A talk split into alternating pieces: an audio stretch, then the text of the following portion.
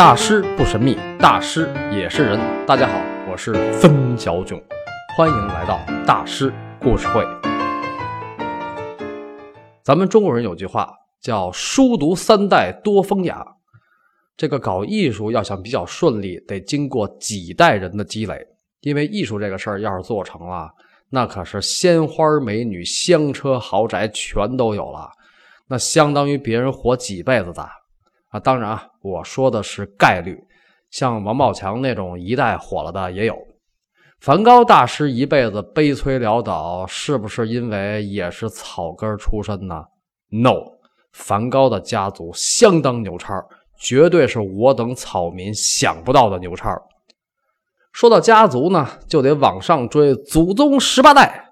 梵高的祖上，十五世纪就是牧师家族。到了十七世纪，荷兰成为贸易强国，号称海上马车夫。梵高家族就精神文明、物质文明两个建设一起抓，传道挣钱两不误。家族里除了有在教会工作的牧师啊、律师啊、医生啊，还出了个金线裁缝。这个金线裁缝是怎么回事呢？所谓金线裁缝，就是往衣服里边绣金线。当时的首席裁缝叫格里特·梵高，他不管是制服大衣呀，还是内裤袜子呀，连尿布里绣的都是金线啊！尿布里都绣金线，这是典型的小农乍富式审美品味。但是这种小农乍富式审美品味，在十七世纪末风行荷兰上流文化圈。这个时候。梵高的家族已经开始玩贵金属的买卖了，这个家底儿可是不一般啊！到了十八世纪，也就是梵高的高祖父那一辈儿，这个高祖父就是爷爷的爷爷。到了高祖父那辈儿，出了两个兄弟，老大是个艺术家，叫文森特。十八世纪四十年代还到过巴黎，一生坎坷，屡次结婚离婚，一辈子没有孩子。这个文森特可是梵高家族里的超级名字，源于拉丁文，是征服的意思。你看，这听着就非常雄性和艰苦奋斗。有的说梵高家族有四个叫文森特的，有的说有五个叫文森特的。这个呢，得看你从哪辈儿开始算。要是从梵高的高祖父艺术家文森特开始算，也就是梵高的爷爷的爷爷那辈儿开始算，一直到提奥的孙子。七代人一共出了六个文森特，里边还包括梵高有个夭折的哥哥，也叫文森特。其实呢，往上倒还有，几乎每一代都得出个文森特。这个文森特这个名字呢，就代表着家族的荣耀。梵高的高祖父那辈儿，老大文森特是个艺术家，追求精神。老二呢，他没搞艺术啊，老二叫简，他继承家业，继续做贵金属买卖。简的儿子约翰内斯很不一般啊！这个约翰内斯就是梵高的太爷啊。他开始继承家业，最后呢全身而退，专注于传教。你看这听着就高大上哈。这个约翰内斯给自己的独生子起了个名字，还叫文森特。这个文森特就是梵高的爷爷。六十四年后，梵高的爷爷又把文森特这个名儿传给了自己的孙子，就是大师文森特威廉梵高。梵高的爷爷也做了牧师，一直在教会担任出纳啊。他在的教会都是待遇比较好的那种，所以他也娶了白富美。梵高的爷爷一共有十一个孩子，六子五女，而且教子有方。这六个儿子里边，老大也就是梵高的一大爷，开始是开书店，后来成了画商。梵高的二大爷后来是荷兰海军上将，三大爷也是一个军官，六叔是个公务员。后来也成了书商和画商，最牛的是四大爷，后来成为古比尔国际画廊的合伙人。梵高的父亲提奥多洛斯在六个儿子里排第五，在十一个孩子里排第七，也做了一名牧师。你看这家的光宗耀祖啊！当时在荷兰，梵高家族的确是名声显赫。这个显赫最主要的要归功于梵高的四大爷。这个四大爷呢，也叫文森特。昵称森特，四大爷森特开始本来是被梵高的爷爷作为种子选手要培养当牧师的，呃，这个说明森特在他们家族应该是遗传基因最好的啊。但是呢，得了一场大病就没法上学了。做牧师是要读神学院的，考试很难的。所以这个四大爷森特就辍学了。但是家族基因是强大的，四大爷很聪明，二十六岁在海牙就开了一家美术用品商店，人长得也帅，穿着时尚，而且才艺全面，击剑、唱歌、表演样样在行，还机智爽朗，擅长社交，这就魅力四射啊！啊，就是长得矮点但是不碍事儿。四大爷在海牙艺术圈混得游刃有余，就是老换女朋友啊。爱情这方面，这四大爷森特基本上就是一渣男。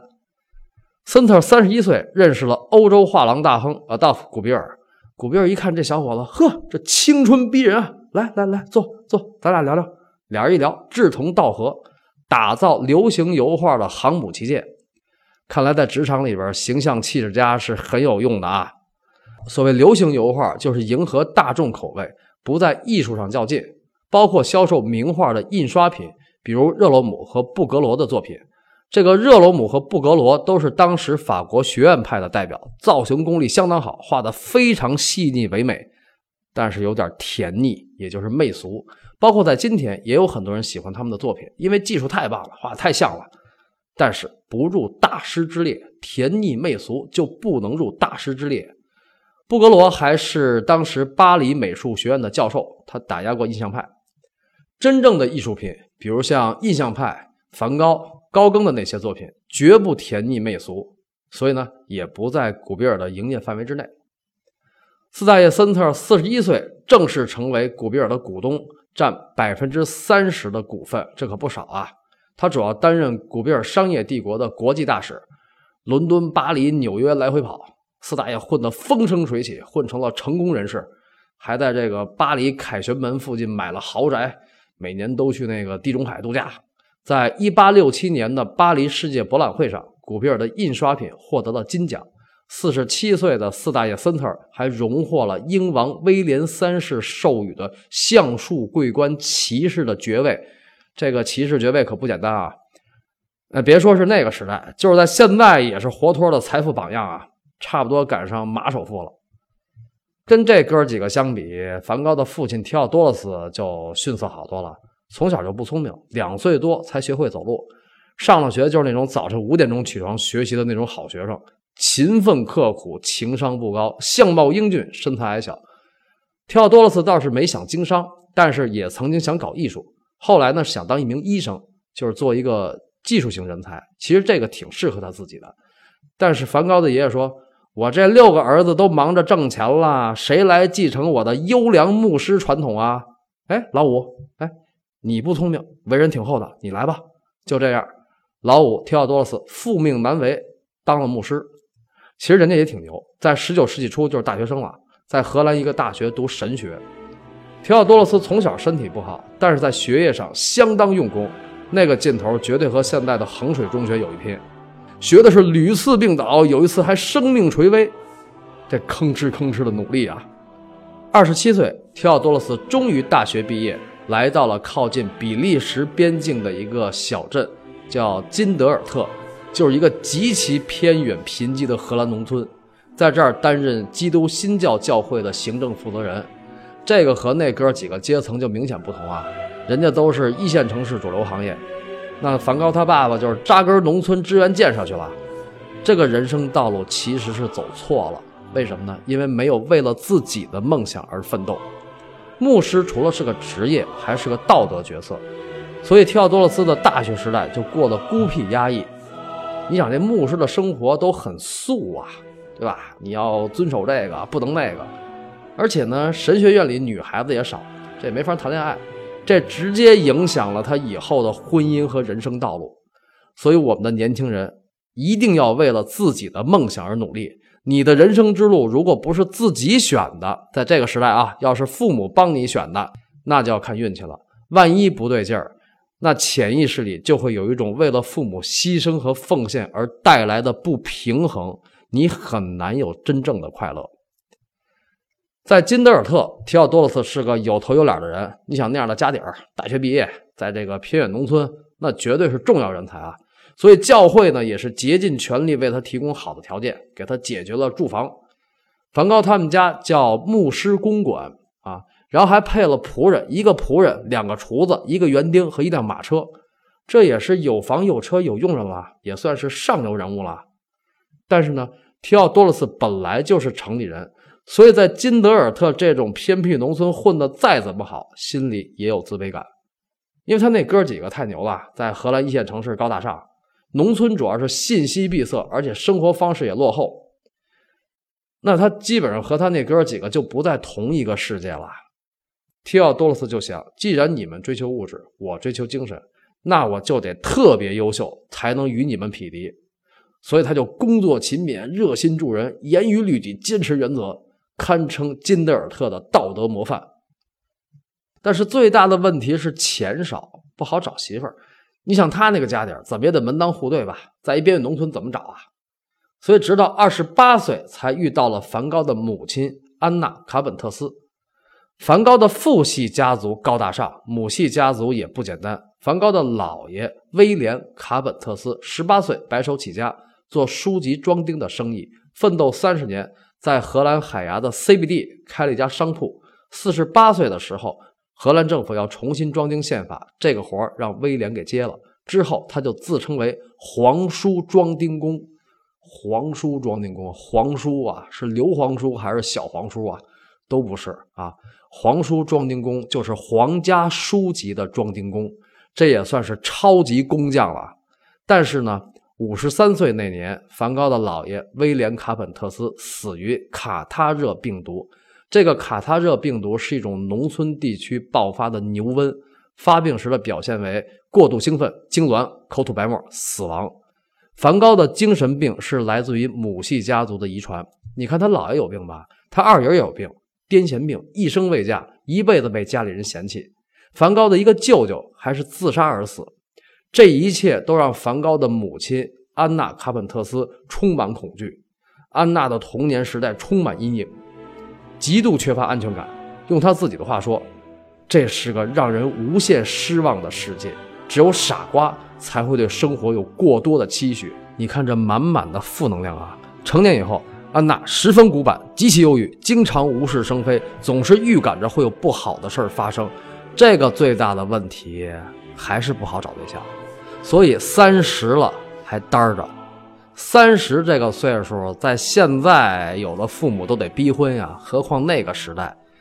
其实安娜家里一共九个兄弟姐妹，除了刚才说的那两个精神不正常，一个癫痫的，一个自杀的，其他人的性格也不是都有问题。比如有个比他小十岁的妹妹科尼利亚，二十岁就订婚了，很顺利就结婚了。跟谁呢？就是梵高的那位牛叉的四大爷森特。这个科尼利亚一看老公还有个五弟搭着，就说：“哎，我有个姐姐不错，就是岁数大点，三十了，您要不要见见呀？”你想梵高他爸在一边远农村，他能找谁啊？还得门当户对，那就见见吧。哎，俩人就见了。安娜一看，哎，这小伙子虽然个矮，但是长得挺帅。而且安静沉稳，就是工作在农村。哎，不过人家也有车有房有佣人啊，就他吧。梵高他爸也是那么想的，所以两个人就闪婚了啊。那个年代就闪婚了。这个安娜跟着提奥多洛斯从海牙那种荷兰一线城市来到金德尔特，一看，天哪，太土了，跟荒郊野外没什么区别。大片的沼泽荒地，连棵树都看不见，而且穷山恶水出刁民。村民们也非常粗野，这都什么跟什么呀？但又不能离婚，离了你找谁去呀？呃，所幸的是上厕所还算方便，他们不用使用公共厕所，他们家有一个自己的厕所。但是你想，十九世纪欧洲农村那种厕所，就是现在咱们那种边远农村那种厕所能怎么样啊？咱就不多说了啊。金德尔特呢，只有一个东西特别多啊，也特别优质，就是白沙，不是那烟啊。就是精细白沙，非常细的沙子。那么这两口子都是戏出名门，到了金德尔特等于上山下乡了。那他们对自己的生活环境是极度的不认同啊。那他们会怎么样呢？就是在孩子的教育上使劲。其实梵高的父母也是挺不幸的啊。一八五二年三月三十号，安娜生下一个男婴，但是是个死胎。这个打击是很大的，本来他就没有安全感。第二年呢，也就是一八五三年，生下了梵高。梵高的生日和那个夭折的哥哥的生日或者说忌日一模一样，也是三月三十号。说到这儿，我都瘆得慌了啊！而且梵高的名字也叫文森特，其实呢，这个名是给那个夭折的哥哥起的。咱们前面说了，文森特这个名在梵高家族代表着家族荣耀。还好，梵高还算健康。嗨，其实往后看也不算健康啊，但起码活下来了。这个名字并不是安娜和提奥多洛斯两个人起的。梵高的全名叫文森特·威廉·梵高，文森特·威廉正好是他爷爷和姥爷的名字。这起名是有家规的啊。安娜本来就是一个重规矩的人，这个道德模范的父亲和重视规矩的母亲会给梵高一种怎样的教育呢？我们都知道梵高的性格不好，那么他的原生家庭对他的成长有着怎样的影响呢？下周三晚六点，森小囧在喜马拉雅大师故事会继续为您讲述梵高的故事——错位的原生家庭。